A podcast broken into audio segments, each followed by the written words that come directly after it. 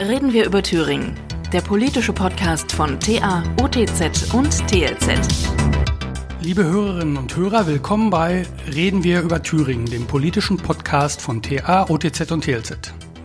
Mit unserem heutigen Gast beschließen wir die Reihe der Thüringer Bundestagsspitzenkandidaten.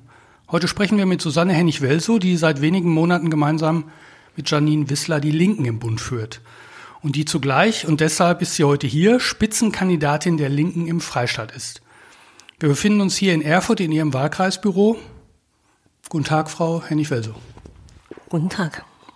Mein Name ist Elmar Otto und bevor wir etwa eine halbe Stunde lang über linke und sicherlich auch andere Politik reden, möchte ich Sie unseren Hörerinnen und Hörern kurz biografisch vorstellen. Und sollte etwas nicht korrekt sein, grätschen Sie einfach kurz rein, damit wir es gleich richtigstellen können. Sie sind 1977 in Demmin in Mecklenburg-Vorpommern zur Welt gekommen und sind noch vor der Wende 1989 nach Erfurt gezogen. Ihr Vater war zunächst Lastwagenfahrer und später bei der Volkspolizei und wurde in die Thüringer Polizei übernommen. Ihre Mutter war zu DDR-Zeiten Standesbeamtin und arbeitete später im Thüringer Innenministerium. Sie haben am Erfurter Sportgymnasium Abi gemacht und waren von 1984 bis 1999 Leistungssportlerin. Und zwar konkret Eisschnellläuferin. Sie haben Erziehungswissenschaften studiert und sind seit 2001 Diplompädagogin. Soweit korrekt? Soweit alles korrekt. Im Anschluss haben Sie dann, und jetzt wird es interessant, bei der hiesigen Landtagsfraktion der Linken als wissenschaftliche Mitarbeiterin angefangen. Das stimmt, ja. Und sind seit 2004 linke Landtagsabgeordnete. Und dann begann sukzessive Ihr kometenhafter Aufstieg. Sie waren von 2013 bis dieses Jahr Landesvorsitzende und äh, von 2014 bis dieses Jahr eben auch Landtagsfraktionsvorsitzende. Genau. Und seit Februar sind Sie eben Co-Chefin der Linken im Bund. Sie sind verheiratet, getrennt lebend und haben ein Kind und Sie pendeln zwischen Erfurt und Potsdam und natürlich Berlin. So ist es. Gut. Frau Hennig-Well, so bundesweit bekannt geworden sind Sie dadurch, dass Sie dem frisch gewählten Ministerpräsidenten Thomas Kemmerich von der FDP nicht gratuliert haben, sondern ihm den Blumenstrauß vor die Füße geworfen haben. Das war ja durchaus respektlos. Ähm, würden Sie das im Nachhinein heute wieder so machen? Ich kann da überhaupt gar keine Respektlosigkeit erkennen. Jemand, der sich nicht an die demokratischen Spielregeln hält, sich von einer faschistischen Partei zum Ministerpräsidenten wählen lässt, der hat es aus meiner Sicht nicht verdient, dass man das Protokoll einhält. Und genau das habe ich nicht getan. Gut, es war ein Trick, gar keine Frage, aber man muss natürlich sagen, die AfD ist demokratisch gewählte Landtagsfraktion, äh, größte Oppositionspartei. Ähm, alle anderen haben diesen Trick offensichtlich im Vorfeld nicht durchschaut, sonst hätte man ja vielleicht anders reagieren können. Und gewählt war er nun mal von einem demokratisch legitimierten Gremium. Also nur weil die AfD in einem demokratischen Prozess in den Landtag gewählt worden ist, heißt das noch lange nicht, dass die AfD aus Demokratinnen und Demokraten besteht. Und das ist der Hauptpunkt. Ähm, es gibt Situationen in unserer Geschichte, in unserer politischen Arbeit, an der wir auch denjenigen, die glauben, äh, die Demokratie mit ihren Tricks auch zerstören zu können, einfach auch ein Stoppschild zeigen oder setzen. Und darum geht es. Nicht zuzuschauen, wie auch eine faschistische Partei die Demokratie äh, vorführt, ähm, versucht, sie ja auch nach eigenen Worten ähm, zu zerstören, dass man das einfach nicht zulässt. Und wer sich als Demokrat von einer undemokratischen Partei wählen lässt, der muss damit rechnen, dass er Widerstand erntet. Und nichts weiter habe ich gemacht. Ja gut, dass sie die Demokratie zerstören will, das ist wahrscheinlich etwas zu, zu hoch gegriffen. Aber gut, Sie sind jetzt in den... Da würde ich mich aber wirklich mit Ihnen streiten, was in den, das angeht. In den, Bund, in den Bund gewechselt, das ist ein langes Thema, vielleicht kommen wir weiter zu Inhalten. Sie sind jetzt äh, in den Bund gewechselt. Ähm, hat Ihnen Ihre Aufmerksamkeit durch den Blumenstraußwurf vielleicht erst den Weg überhaupt an die Spitze der Bundeslinken geebnet? Das kann sein aber ich kann das am Ende auch äh, gar nicht selber beurteilen. Ähm, also ich kann das eigentlich nicht beantworten. Was Sie auch schon mal nicht beantworten konnten, Achtung, ein bisschen Ironie und jetzt auch ein bisschen Häme vielleicht dabei. Äh, gleich zu Beginn haben Sie zu spüren bekommen, dass es in der Bundespolitik nämlich hart zur Sache geht. In einem Interview, da kannten Sie beispielsweise die Kampfansätze der Bundeswehr nicht, obwohl das eben äh, linkes Kernthema ist, dass Sie solche Kampfeinsätze ablehnen. Ne? Und dann auch ähm, waren Sie in der Finanzpolitik nicht sattelfest und ähm, zeigt das eventuell auch insgesamt, dass die Linke noch nicht reif ist, äh, im Bund Verantwortung zu übernehmen? Ähm, oder war Ihnen das vielleicht auch peinlich, diese beiden speziellen Sachen, weil das eben vor einem Millionen Publikum passiert ist? Oder sagen Sie, na, eigentlich fand ich es auch ein bisschen ungerecht oder ich fühlte mich ungerecht behandelt, weil ähm, nicht jeder kann alles wissen, jeder Politiker und ähm, bei anderen Politikern da wurde nicht so detailverliebt nachgefragt wie bei mir gleich äh, und alle wussten, ich bin neu. Gut, das waren jetzt gleich mehrere Fragen auf einmal, aber vielleicht kriegen Sie sie noch hintereinander. Das kriegen wir bestimmt hin. Ich bin als Bundesvorsitzende gewählt wurde, worden und bin jetzt ein halbes Jahr ähm, Bundesvorsitzende der Partei Die Linke. Was will ich damit sagen? Wir hatten ziemlich zügig äh, zu beginnen mit dem Bundestagswahlkampf die Partei zu mobilisieren ähm, Öffentlichkeit herzustellen für linke Politik. Und das führte natürlich auch dazu, dass ich äh, auch das ein oder andere Mal nicht vollständig vorbereitet in äh, Talkshow-Situationen oder in ein Interview gegangen bin. Das äh, hatte natürlich den Effekt, dass ich sehr, sehr viel daraus gelernt habe.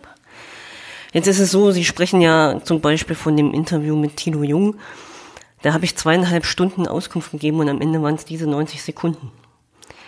Und äh, da ärgere ich mich natürlich über mich selbst. Es ist auch nicht so, dass ich es nicht gewusst hätte, sondern dass ich es in dem Moment nicht präsent hatte. Das äh, kommt vor. Mhm. Und insofern, ich fühle mich da nicht ungerecht behandelt, sondern ich sehe, ich habe da sehr, sehr viel gelernt. Das ist alles aus dem ähm, starken Willen auch entstanden, sofort äh, die Popularität, die wir um unsere Wahl herum hatten, für die Partei zu nutzen. Ähm, das ist in dem Moment schiefgegangen, aber Sie können sich sicher sein, dass mir das heute nicht mehr passiert. Gut, wie viele Kampfeinsätze hat die Bundeswehr zurzeit? Da ja Afghanistan vorbei ist, zwölf. Das lassen wir jetzt mal so stehen. Ich habe nämlich selber nicht nachgeguckt, aber. Sie haben selber keine Ahnung davon. Muss ich auch nicht prinzipiell. Nein, nein, ich stelle ja die Fragen. ähm. Aber um die Frage zu beantworten, weil ich da Fehler gemacht habe, heißt das noch lange nicht, dass man äh, daraus schließen kann, dass die Partei Die Linke nicht regierungsfähig ist. Wir haben das auch hier in den Ländern schon nachgewiesen. Und dass Fehler passieren, das ist einfach so. Okay, das, die Linke, interessanterweise, macht ja wirklich ein Kontrastprogramm zu den anderen Parteien. Und sie scheinen, gerade wenn man sich ihr Bundestagswahlprogramm anguckt, immer eine Schippe draufzulegen. Und für den Großteil der Deutschen versprechen sie Entlastungen und damit ein besseres Leben, wenn man so will. Eigentlich müssten sie viel mehr Menschen, Menschen wählen. Aber das tun sie nicht. Hat die Linke ein Glaubwürdigkeitsproblem? Das ist ja eine Frage, über die wir auch philosophieren. Also wir sind ähm, im Moment natürlich auch dabei, zu versuchen, die Linke stärker zu machen. Ähm, und wir erleben ja auch, dass es relativ schwierig ist und die Polarisierung des Wahlkampfes woanders stattfindet. Die findet zwischen den drei Kanzlerinnenkandidaten statt, Baerbock, Laschet und äh, Scholz. Einer ist mal beliebter als der andere und was tatsächlich äh, zur Bundestagswahl entschieden wird, weiß heute auch noch keiner. Die Themen sind sehr ähm, flexibel in diesem Wahlkampf, beziehungsweise ändern sich schnell, genauso wie Beliebtheitswerte, dass sich die SPD nochmal erholt. Nach so vielen Jahren äh, Niedergang hätte auch keiner für, ähm, für möglich gehalten.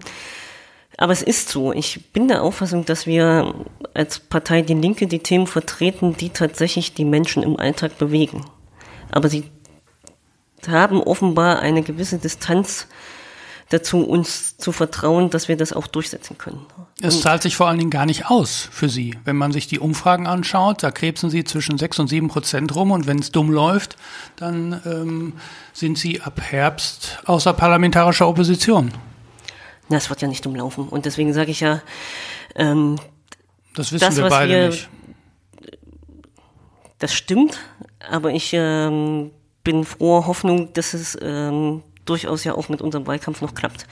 Aber um die Frage zu beantworten. Es geht ja darum, ähm, dass das, was wir stark besprechen, die soziale Frage, also dass niemand mehr arm sein muss, dass wir gesundheitlich abgesichert sind, dass Renten sicher sind. Das sind ja Fragen, die Menschen im Alltag durchaus sich stellen, aber sehr praktisch. Und das bedeutet ja nicht, dass wir am Zeitgeist vorbei sind, sondern das bedeutet, dass wenn wir zum Beispiel jetzt 30 Jahre sagen, oder in dem Fall seit 2004, äh, wir wollen Hartz IV abschaffen und eine solidarische Grundsicherung, dass natürlich Leute zu uns kommen und sagen, ich habe euch jetzt die ganze Zeit gewählt und Hartz IV gibt's immer noch. Also das, ähm, und ich sehe auch nicht, dass es ähm, nicht die Möglichkeit gibt, tatsächlich linke Positionen umzusetzen. Wir diskutieren jetzt auch beginnend und wahrscheinlich auch bis zur Bundestagswahl darüber, was eine rote und grüne Regierung leisten könnte. Es gibt äh, heute, also Stand, wir haben den 2. September.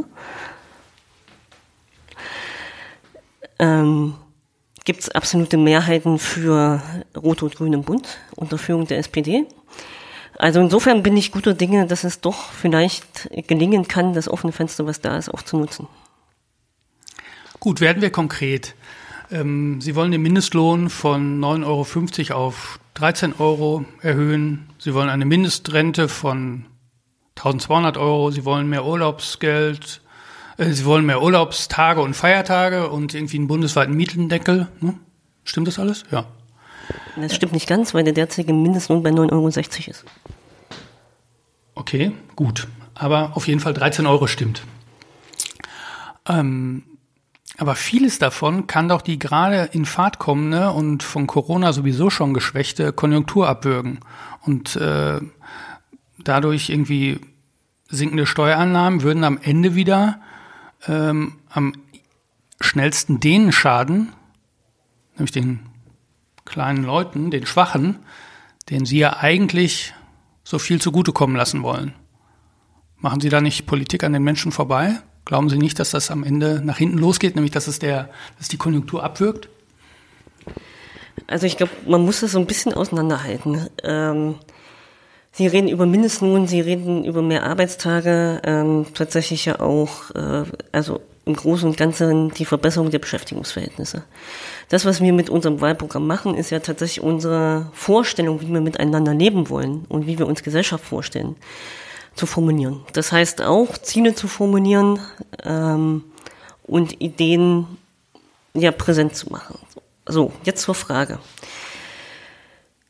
Gerade während der Corona-Zeit haben die öffentlichen Haushalte die Wirtschaftsunternehmen ähm, durchaus sehr stark unterstützt. Und wenn wir jetzt auf die persönlichen Fragen von Menschen, was zum Beispiel ihr Einkommen betrifft, eingehen, 13 Euro Mindestlohn bedeutet im Osten, dass über 40 Prozent der Menschen eine Lohnerhöhung bekommen. Und wenn man sich diese Dimension vorstellt, was Niedriglohn bedeutet in Ostdeutschland, also sprich damit auch in Thüringen, was es bedeutet, wenn Menschen ähm, so wenig Gehalt verdienen, dass sie sich auch keine Rente erarbeiten können, die armutssichernd ist, dann bedeutet das am Ende, dass immer der Staat eingreift. Das heißt, wir müssen regulierend eingreifen, was die Höhe von Löhnen angeht. Und wir müssen dafür sorgen, dass Menschen in ihrer Existenz abgesichert sind. Und das ist der Hintergrund. Und bei diesen 13 Euro, das ist von Ihnen eine Maximalforderung, damit Sie über, der, über den Grünen liegen? Nein, wenn man das berechnet mit der Rente, sind 13 ja. Euro notwendig, um tatsächlich. Hintergrund meiner Armut Frage ist, wie kompromissfähig sind Sie denn bei so einer Forderung von 13 Euro? Also ich, ich glaube, Sie wissen, dass ich kompromissfähig bin. Ähm, die Grünen und die SPD sagen ja, glaube also ob die Grünen 12 sagen, weiß ich nicht, aber die SPD sagt 12 Euro, plakatiert das ja auch. Ähm, natürlich wird es einen Kompromiss geben. Da bin ich mir sicher. Ähm, wir haben das ja auch in Thüringen durch mit dem Vergabegesetz. Da haben wir lange über den thüringenweiten Mindestlohn gesprochen. Da war die SPD nicht so winnig, ähm, tatsächlich die 12 Euro zu erreichen. Das werden wir wahrscheinlich in diesem oder im nächsten Jahr dann machen. Ähm, aber natürlich sind wir an dem Punkt kompromissfähig. Aber 13 Euro bedeuten, dass auch eine, Rente armutsfest wäre. So, und das ist der Hintergrund. Und das kann man als Argument ja nicht wegstreichen. Gar keine Frage. Und vor allen Dingen, Sie wollen den Reichen ans Geld. Das ist korrekt. Den Vermögenden. Das, das kann man Reiche nennen. Ich, äh, ja, Sie nennen es nicht, Reichen. nicht Reiche? Ich dachte, ich das wäre so ein Reiche, linker Kampfbegriff. Nicht alles, was Sie glauben, muss stimmen, aber ja, es meint die Reichen. Aber in dem Fall schon. Ja, in dem Fall meint es das schon. Gut, Sie wollen die, Sie wollen nämlich Vermögen und Erbschaften besteuern. Dann erläutern Sie doch mal, wie das genau aussehen soll. Also äh, beispielsweise ein äh, jemand ist gestorben und hat ein Haus, äh, das er jetzt vererbt. Und das Haus ist meinetwegen 250.000 Euro wert. Ist es dann, würde er, würde er dann aus Lenkersicht viel mehr Erbschaftssteuer zahlen als aktuell? Es werden ja aktuell auch Erbschaftssteuern bezahlt. Genau. Es gibt ja Deswegen frage ich, würde es unter linker macht? Führung dann mehr sein oder sagen Sie, nee, nee, nee, also bei denen, also einer Summe, das ist ja. Ich habe die Frage schon verstanden. Das ist gut. Das, um was es uns geht, ist ja die vielen, vielen Ausnahmen und Lücken im Erbschaftssteuerrecht tatsächlich äh, zu streichen. Wir haben ja, äh, ich glaube, Kinder können bis zu 400.000 Euro frei, ähm, frei erben und das äh, nach Verwandtschaftsgrad wird es ja immer weniger. Ich würde sagen, äh, bei 250.000 Euro, also wir haben das äh, tatsächlich in unserem Wahlprogramm nicht genau aufgeschlüsselt, ähm, würde ich sagen, kommt man in den Bereich äh, Erbschaftssteuer zu zahlen. Es kommt natürlich immer darauf an, ist man das Enkelkind, ist man Ehefrau, ist man ähm, Ich meinte jetzt Sohn. das Kind, also die erste Linie quasi. Die erste Linie, genau. Da sind wir also da würde sich bei, bei Ihnen wird sich gar nichts ändern, erstmal. Na, wir haben das gar nicht ausdekliniert. Also die Gesetzlichkeit besteht ja, da muss man mhm. verhandeln, wie man tatsächlich die Lücken äh, so weit dicht macht, dass irgendwie ein Freibetrag möglich ist. Aber welchen, das haben wir jetzt nicht intensiv diskutiert. Da sind wir bei Vermögensabgabe und Vermögenssteuer äh, auch viel weiter. Aber Fakt ist, dass äh, viel Erbschaftssteuer äh, durch die Ausnahmen, die wir bisher haben, nicht gezahlt wird. Was ist, wenn ich ein Unternehmen vererbe? Und da geht es ja dann gerade darum, dass derjenige, der es erbt, auch noch in der Lage ist, das weiterzuführen und nicht plötzlich vom Fiskus ähm, so veranschlagt wird, dass es nicht mehr möglich ist. Ne, wir gehen ja nicht in die Substanzbesteuerung. Ähm, also auch was Erbschaftssteuer angeht, ist ja in der Regel das private Vermögen gemeint. Da sind äh, ähm, Unternehmen und Betriebsvermögen eigentlich auch erstmal ausgeschlossen. Wir haben das wäre bei Ihnen also auch so. Also jetzt der Unternehmer, der ja immer den äh, traditionell den Linken skeptisch gegenübersteht, der muss sich keine Gedanken machen, wenn die Linke mitregieren sollte und äh, plötzlich etwas durchsetzen kann, dass gerade er darunter zu leiden hat. Also das heißt ja nicht, dass wir die Unternehmen oder die Wirtschaft kaputt machen wollen. Darum geht's nicht. Es geht erstmal um privates Erbrecht und es geht darum, dass wir Vermögen besteuern. Also das kann man ja auch weiter durchdeklinieren, jetzt mal weg vom, vom Erbschaftsrecht. Wir sagen ja zum Beispiel, wir hätten gerne Vermögenssteuer. Die gab es ja auch schon mal, die mhm. bräuchte man nur einsetzen.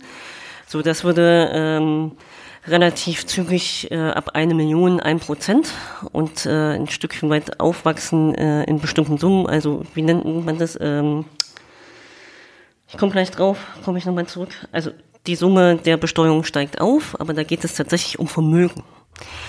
Ähm, aber um zum Beispiel die Kosten der Corona-Krise zu zahlen, ziehen wir ein Instrument, was es schon 1952 mal in der Bundesrepublik gab, den Lastenausgleich, wo es darum geht, ab einem Vermögen von, einem Vermögen von 12 Millionen 10 Prozent äh, einmalig an Steuer zu zahlen, das 20 Jahre abzuzahlen. So, und das würde dem Staat etwa 360 Milliarden bringen. Das heißt, das wären in etwa äh, die Summe der heutigen Kreditaufnahme für die Corona-Hilfen, die auch die Unternehmen unterstützt haben, ähm, also die äh, Förderprogramme. Ähm, und das, also jetzt sage ich mal, zehn Prozent von zwei Millionen, das hört sich über 20 Jahre abzahlbar jetzt nicht so unmöglich an. Und äh, damit würde man natürlich auch einen Lastenausgleich innerhalb der Gesellschaft schaffen und nicht diejenigen, die durch die äh, Corona-Krise ihre Jobs verloren haben, ihr äh, Erspartes verloren haben, möglicherweise ihre Gesundheit ja äh, auch ruiniert haben, äh, durchaus nicht die Kosten aufdrücken, wenn es tatsächlich so viel Vermögen in der Bundesrepublik gibt, dass man das, ähm, sagen wir mal, relativ glimpflich besteuern kann. Und Sie wollen auch Einkommen anders besteuern als bislang. Genau. Also wir wollen die niedrigen Einkommen entlasten. Wir wollen zum Beispiel, dass ähm, bis zu welcher Einkommensgrenze monatlich hätte ich jetzt dann eine Entlastung? Mit 6.500 Euro im Monat. 6.500 Euro im Monat. Hätten Sie eine Darf Entlastung, als- 70.000 Euro Jahreseinkommen. Als Single. Oder als Single, als, ja. mhm. So, wir wollen. Wie ähm, hoch wäre die? 5 Euro. Also meine provokante Frage zielt natürlich dahin, macht das was aus oder Die ist schon relativ hoch. Ich habe das jetzt nicht in den einzelnen Zahlen, da gibt es genug äh, Grafiken, können Sie auch bei uns auf der Homepage stehen, weil es natürlich immer darauf ankommt, es gibt ja sozusagen kein, kein Modellprojekt an sich, weil jeder, der eine Steuererklärung macht, weiß, wenn ich zwei Kinder habe, geschieden bin oder äh, noch Erbschaften habe oder irgendwas, dann sieht eine Steuererklärung aus anders aus als Ihre zum Beispiel, wenn Sie jetzt Single-Mann in einem einfachen Haushalt mit 6.142 Euro wären. das muss ich jetzt natürlich richtig stellen, ich bin ja kein Single-Mann, Das ist schön für Sie, das freut mich. sondern verheiratet zwei Kinder. Nur so als Detail. Dann können wir ja mal versuchen zu rechnen. Ich will damit sagen, das ist sehr individuell. Aber das, was wir wollen, ist einen Steuerfreibetrag auch hochzusetzen auf äh, 14.400 Euro. Aber erst ab da muss man Steuern zahlen. Das entlastet auch einige, zum Beispiel auch Studierende, Geringverdienende. Ähm, und passt auch am Ende zu den 1.200 Euro, die wir als Mindestsicherung ähm, uns vorstellen. Das heißt also, die, die niedrige Einkommen haben und jetzt sage ich mal mittlere, also ich habe keine 6.500 Euro Einkommen, auch als Abgeordnete nicht, ähm, bedeutet Entlastung. Alles andere heißt dann tatsächlich ähm, eine höhere Besteuerung. Wir wollen auch den Spitzensteuersatz wieder erhöhen auf äh, 53 Prozent. Ja, Sie haben mehr, ne? Also wollten Sie damit sagen. Genau, wir Ja, wollen, wir genau, wollen den deutlich mehr. erhöhen. Nein, ich meine, Sie haben als ab, weil Sie gerade gesagt haben, ich auch als Nein, die reine das Diät nicht. ist nicht bei 600. Nein, aber Sie waren ja Fraktionsvorsitzende, dementsprechend haben Sie ja die doppelte Diät erhalten. Genau, aber jetzt also, nicht mehr. Da, wir gehen gleich sammeln. Nein, das habe ich ja nicht gesagt. Ich will damit sagen, das ist ein sehr komfortables ähm, Einkommen. Das sehe ich durchaus. Und selbst da gibt es noch eine Entlassung bei der Linken. So richtig zugegriffen wird dann ab so 260.000 Euro mit 65 Prozent und dann 62 Prozent und äh, ab einer Million 75 Prozent Einkommen. So, das bedeutet in etwa, wenn man sich das vorstellen will, das äh, bedeutet etwa eine Einnahme. Es kommt immer darauf an, wer es rechnet. Die einen sagen 30 Milliarden. Wenn man dazu rechnet, was wir uns gesellschaftlich noch alles vorstellen, könnten wir mit unserem Steuer- und Finanzkonzept bis zu 80 bis 100 Milliarden noch zusätzlich einnehmen. Für den Staat und gesellschaftliche Entwicklung. Okay, also für Schulen, Krankenhäuser, Beispiel, bezahlbare Wohnungen. Okay. Für die Menschen gehen die Steuern hoch, fürs Klima nicht. Warum nicht? Die CO2-Steuer wollen sie nicht erhöhen, sondern sie wollen, wenn ich das richtig gelesen habe, die Klimaziele durch den Ausbau des öffentlichen Nahverkehrs und strengere Vorschriften für Unternehmen erreichen. Richtig? Es gibt ja da zwei Möglichkeiten. Das eine ist ordnungspolitisch, das wäre über ähm, die strengere Regelung für Unternehmen und ähnliches. Äh, das zweite ist, da gibt es drei Varianten. Die zweite Variante ist natürlich, die öffentliche Infrastruktur beim Verkehr und anderem auszubauen, sprich ähm, Personennahverkehr. Und der dritte Punkt ist über ähm, Bepreisung von CO2, das versuchen zu steuern.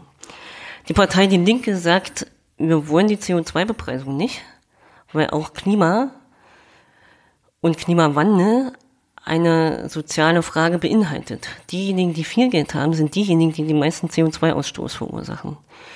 Diejenigen, die jeden Tag mit ihrem Auto auf die Arbeit fahren und normales Einkommen fahren, äh, also bekommen, die zahlen beim CO2-Preis obendrauf. Und es zeigt sich jetzt, es gibt gerade eine Untersuchung ähm, der Verbraucherzentrale, glaube ich, da ist eindeutig äh, festgestellt, dass diejenigen mit äh, niedrigem Einkommen bei dem CO2-Preis draufzahlen und alles, was es an Ideen gibt, wie zum Beispiel das Bürgergeld mit 75 Euro, nicht ausreichen würde, um hier äh, einen sozialen Ausgleich zu schaffen. So, und deswegen sagen wir klimagerecht, da zählt ein CO2-Preis nicht dazu, da müssen, deswegen sagen wir ja auch, wir müssen von denjenigen, die äh, genug Vermögen haben, das Geld äh, auch für gesellschaftliche Entwicklung nutzen und deswegen kein CO2-Preis. Also ist das, was die Grünen fordern, ist das unsozial aus Ihrer Sicht, wenn Sie sagen, ja, das trifft ja gerade die, die möglicherweise weniger Geld haben und pendeln müssen? Es geht ja darum zu erkennen, dass die Leute äh, Angst Unsozial oder nicht? Ich antworte darauf, keine Sorge. Ähm, dass Leute keine Angst haben müssen, dass ähm, wir im Kampf gegen den Klimawandel tatsächlich uns auch verändern müssen. So und das geht natürlich damit einher, dass wir ein soziales Fundament brauchen und Leute keine Angst haben müssen, dass sie nicht mehr zu ihrem Job kommen oder ihr Auto nicht mehr fahren können oder oder.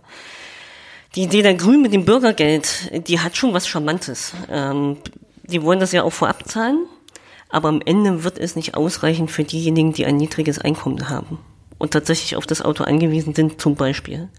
Und es ist ja auch nicht die Mutter, ähm, die alleinerziehende Mutter mit Kind, die mal nach Mallorca in Urlaub fliegt, das kann die sich nämlich im Zweifel gar nicht leisten. Also auch an der Stelle wären Sie kompromissfähig?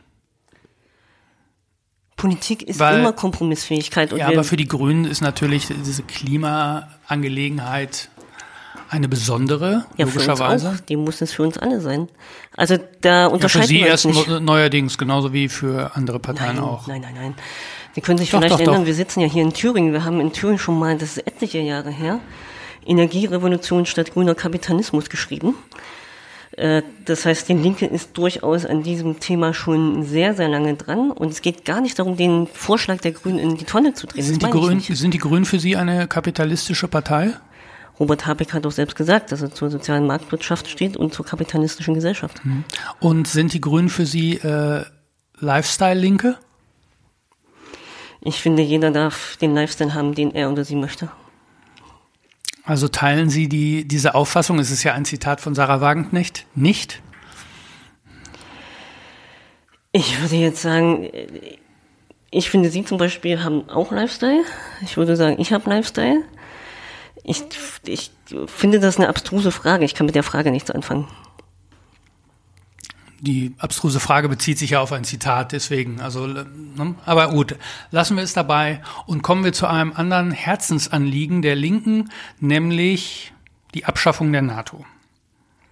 Der SPD-Kanzlerkandidat Olaf Scholz, der schließt eine Koalition mit der Linkspartei zwar nicht ausdrücklich aus, hat aber dies inzwischen mehrfach an ein klares Bekenntnis zur Mitgliedschaft in der NATO geknüpft.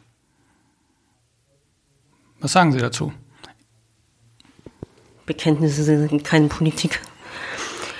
Ähm, ich könnte jetzt antworten und sagen, dann hätte ich gern von Olaf Scholz und Annalena Baerbock vielleicht auch das Bekenntnis, dass wir Hartz IV zu einer solidarischen Grundsicherung umwandeln. Nur dann würden wir verhandeln.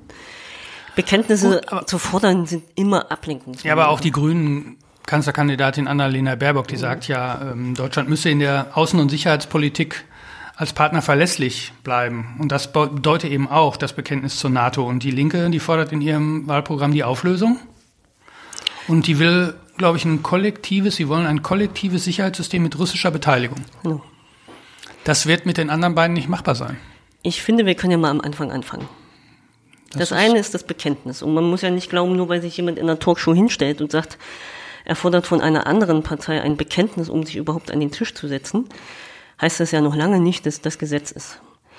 Zum Zweiten das Desaster um Afghanistan und in der Folge auch die Erkenntnis von Joe Biden, dass äh, Nation Building als außenpolitisches und ähm, als Eingriffsziel äh, ausgedient hat, bedeutet doch auch mindestens jetzt den großen Finger zeigt, dass das, was äh, die deutsche Außenpolitik ausgemacht hat, also interventionistisch auch in die Staaten zu gehen, wie in Afghanistan und danach alles wie Kraut und Rüben zu hinterlassen. Äh, siehe jetzt auch Afghanistan, dass das eine Diskussion bedarf. Und da gehören natürlich die NATO-Partner dazu, da gehören wir als deutsche Politikerin dazu. Und das bedeutet aber auch aus meiner Sicht, dass es nicht darum geht, weitere Konfrontation zu schaffen oder äh, möglicherweise ein, ich meine, selbst Macron fand, äh, dass die NATO durchaus, ja, wie sagte er, ich glaube, Hirntod ist, ähm, dass man neu über Außensicherheitspolitik auch des westlichen Europas oder Europas generell reden muss, das ist doch überhaupt keine Frage. Aber deswegen Bekenntnisse zu etwas zu verlangen, ähm, was ausgedient hat, und äh, das ist mir fern. Klingt fast so, als könnten Sie sich unter bestimmten Umständen perspektivisch auch militärische Interventionen mit einem linken Mandat vorstellen? Mit einem linken Mandat. Ja, also ähm, Sie wissen, was ich meine. Ich weiß, also, was Sie meinen. Ich also, habe immer gesagt, die NATO für Sie doch nicht so, äh, ja, so sehr zur Disposition steht und dass eben Kampfeinsätze doch vielleicht möglich sind. Da haben Sie mich ein bisschen falsch verstanden, weil das eine ist natürlich, dass ähm, der Bundestag immer ein Mandat für Auslandseinsätze geben muss. Das sollte so bleiben und das ist ja auch so. Ja, die Linken haben zum Beispiel jetzt äh, bei Afghanistan nicht mitgestimmt. Das stimmt. Das kann ich gleich noch erklären. Aber ich würde erst nochmal zurück zur NATO kommen. Ähm, die NATO und unsere Idee des Sicherheitsbündnisses in der Kooperation mit äh, Russland, das ist ja auch nicht von einem Tag auf den nächsten zu machen. Wenn man, und auch das sagt ja Angela Merkel, man kann keinen Frieden äh, halten, schaffen, wie auch immer, ohne Russland. Und das, ich teile das. So, und auch ein solcher Prozess wird ja nicht innerhalb von wenigen Wochen abgeschlossen sein. Das heißt, wenn wir über eine neue europäische Sicherheitspolitik reden, dann werden äh, möglicherweise Monate und Jahre ins Land gehen, um tatsächlich da auch eine Entwicklung hin zur friedlichen Außenpolitik äh, in irgendeiner mhm. Form entstehen. So, das heißt jetzt nicht, ich sage es auch hier in aller Klarheit, ich war dafür, dem Einsatz zuzustimmen, äh, weil es aus meiner Sicht kein Kriegseinsatz ist, äh, weil es ein Evakuierungseinsatz ist und es um Menschenretten geht. Unser Parteivorstand hat sich äh, entschieden, eine Enthaltung zu empfehlen. Ähm, und der Ehrlichkeit halber muss man auch sagen, dass wir zum ersten Mal auch mit 47 Abgeordneten in einen Auslandseinsatz der Bundeswehr ähm, nicht abgelehnt haben. So, und das gehört eben auch dazu. Und ich sage immer, wenn es nach der UN-Karte geht, Artikel 6, unbewaffnete und mit ähm, Zustimmung der ehemaligen Konfliktpartner, einsetze, dann wäre ich auch immer dabei. Aber das haben wir weltweit gerade überhaupt gar nicht. Okay, noch ein kleines anderes Konfliktfeld. Ähm, Sie also als Linke halten an Nord Stream 2 fest, die Grünen wollen die Pipeline abschaffen. Da sagen Sie, ja, mein Gott, das wird man auch noch verhandeln können, oder? Verstehe ich Sie richtig? Ich finde, Nord Stream 2 ist ein ganz besonderes äh, Thema. Unser Ministerpräsident hat ja zusammen mit anderen Ministerpräsidenten vor ist schon etwas länger her, äh, für Nord Stream 2 geworben. Ähm, und ehrlicherweise muss ich Ihnen da eine neutrale Antwort geben, weil auch Teile unserer Partei sagen, wir brauchen Nord Stream 2. Andere wiederum sagen, ähm, das Gasvorkommen äh, ja, das brauchen wir eigentlich nicht mehr. Ja. Aber das, das klingt also jetzt auch nicht, äh, als sei es eine unüberwindbare Hürde auf dem Weg der Linken in eine Regierungsverantwortung im Bund. Ne, meine Antwort, ich habe ja auch schon länger darüber nachgedacht, äh, was man damit macht, auch möglicherweise als Kompromiss. Ähm, dann muss man möglicherweise sowas wie ein Gasausstiegsgesetz beschließen. Dass man sagt, ab wann man Erdgas nicht mehr als ähm, Energieträger verwendet. Hm. Das wäre ein Kompromiss, ohne jetzt Ja oder Nein zu Nord Stream 2 zu sagen. Gilt für Sie der Grundsatz, lieber in einer Regierung wenig umsetzen, als in der Opposition die reine Lehre wahren? Oder halten Sie es lieber mit lieber nicht regieren als schlecht regieren? Jetzt kann man ja erst immer hinterher sehen, was bei rausgekommen ist. Aber ich bin eher dafür und ich bin dafür zu regieren, damit wir auch als Linke nicht mehr von anderen das fordern und äh, sie bitten, das zu tun, was wir wollen, sondern dass wir es einfach selber machen können. Und weil wir einen Auftrag haben, alle Hebel in Bewegung zu setzen, damit es den Leuten besser geht. Also ja, regieren. Wenn Sie sich in Berlin dann ausreichend profiliert haben, oder auch nicht, können Sie sich vorstellen, wieder in die Landespolitik einzusteigen, um dabei zu helfen, die Zeit nach Bodo Ramelow zu gestalten? Weil, wenn die Legislaturperiode jetzt wirklich drei Jahre in Thüringen dauern sollte, dann wäre der Ministerpräsident am Ende dieser Zeit ja 68. Und nach ihm sieht man momentan keinen Nachfolger in der Partei. Es ist eine Frage, die sich jetzt stellt. Ähm, ich bin in Thüringen, ich äh, lebe hier, ich habe hier meinen Hauptwohnsitz, ähm, ich habe ja hier auch noch mein Mandat, ich habe meinen Direktwahlkreis in Erfurt und Weimar für die Bundestagswahl und ich habe nicht die Absicht, Thüringen zu verlassen. Aber was die nächsten Jahre passiert, wir haben in den letzten zwei Jahren gesehen, wie anders äh, Pläne verlaufen können, wenn wir auf Corona gucken. Gehen Sie davon aus, dass Sie den Direktwahlkreis auch direkt gewinnen? Na, ich kann Oder setzen, setzen Sie auf die Liste eher? Ja, realistisch. Einfach mal realistisch sein, ausnahmsweise. Also äh, realistisch äh, ist es wichtig, die Linke mit der Zweitstunde zu wählen. Das ist so. Aber äh, in Erfurt und Weimar ist es durchaus so, dass es nicht unmöglich ist, dass ich den gewinnen kann. Und ich kämpfe natürlich dafür. Äh, das wird aber sehr viel auch vom Bundestrend entschieden. Das ist auch kein Geheimnis. Äh, und trotzdem, ich glaube, es gibt die Chance, das zu gewinnen, ja. Zum Schluss, würden Sie gerne linke Ministerpräsidentin in Thüringen werden? Erste linke Ministerpräsidentin? Ich die Hörer jetzt, sehen jetzt natürlich Ihr Lächeln nicht. Und die Hörerinnen auch nicht. Ich bin jetzt die Bundesvorsitzende der Partei Die Linke und habe äh, tatsächlich bis zum 26.09. so viel zu tun, dass ich mir über solche Sachen keinen Kopf machen kann. Frau Hennig-Welso, danke fürs Gespräch und Gerne. wie ich es auch allen anderen Spitzenkandidaten wünsche, alles Gute. Ihnen auch. Liebe Hörerinnen und Hörer, das war unser politischer Podcast mit den Thüringer Spitzenkandidaten zur Bundestagswahl. Hören Sie auch nächstes Mal wieder rein, wenn es heißt, reden wir über Thüringen.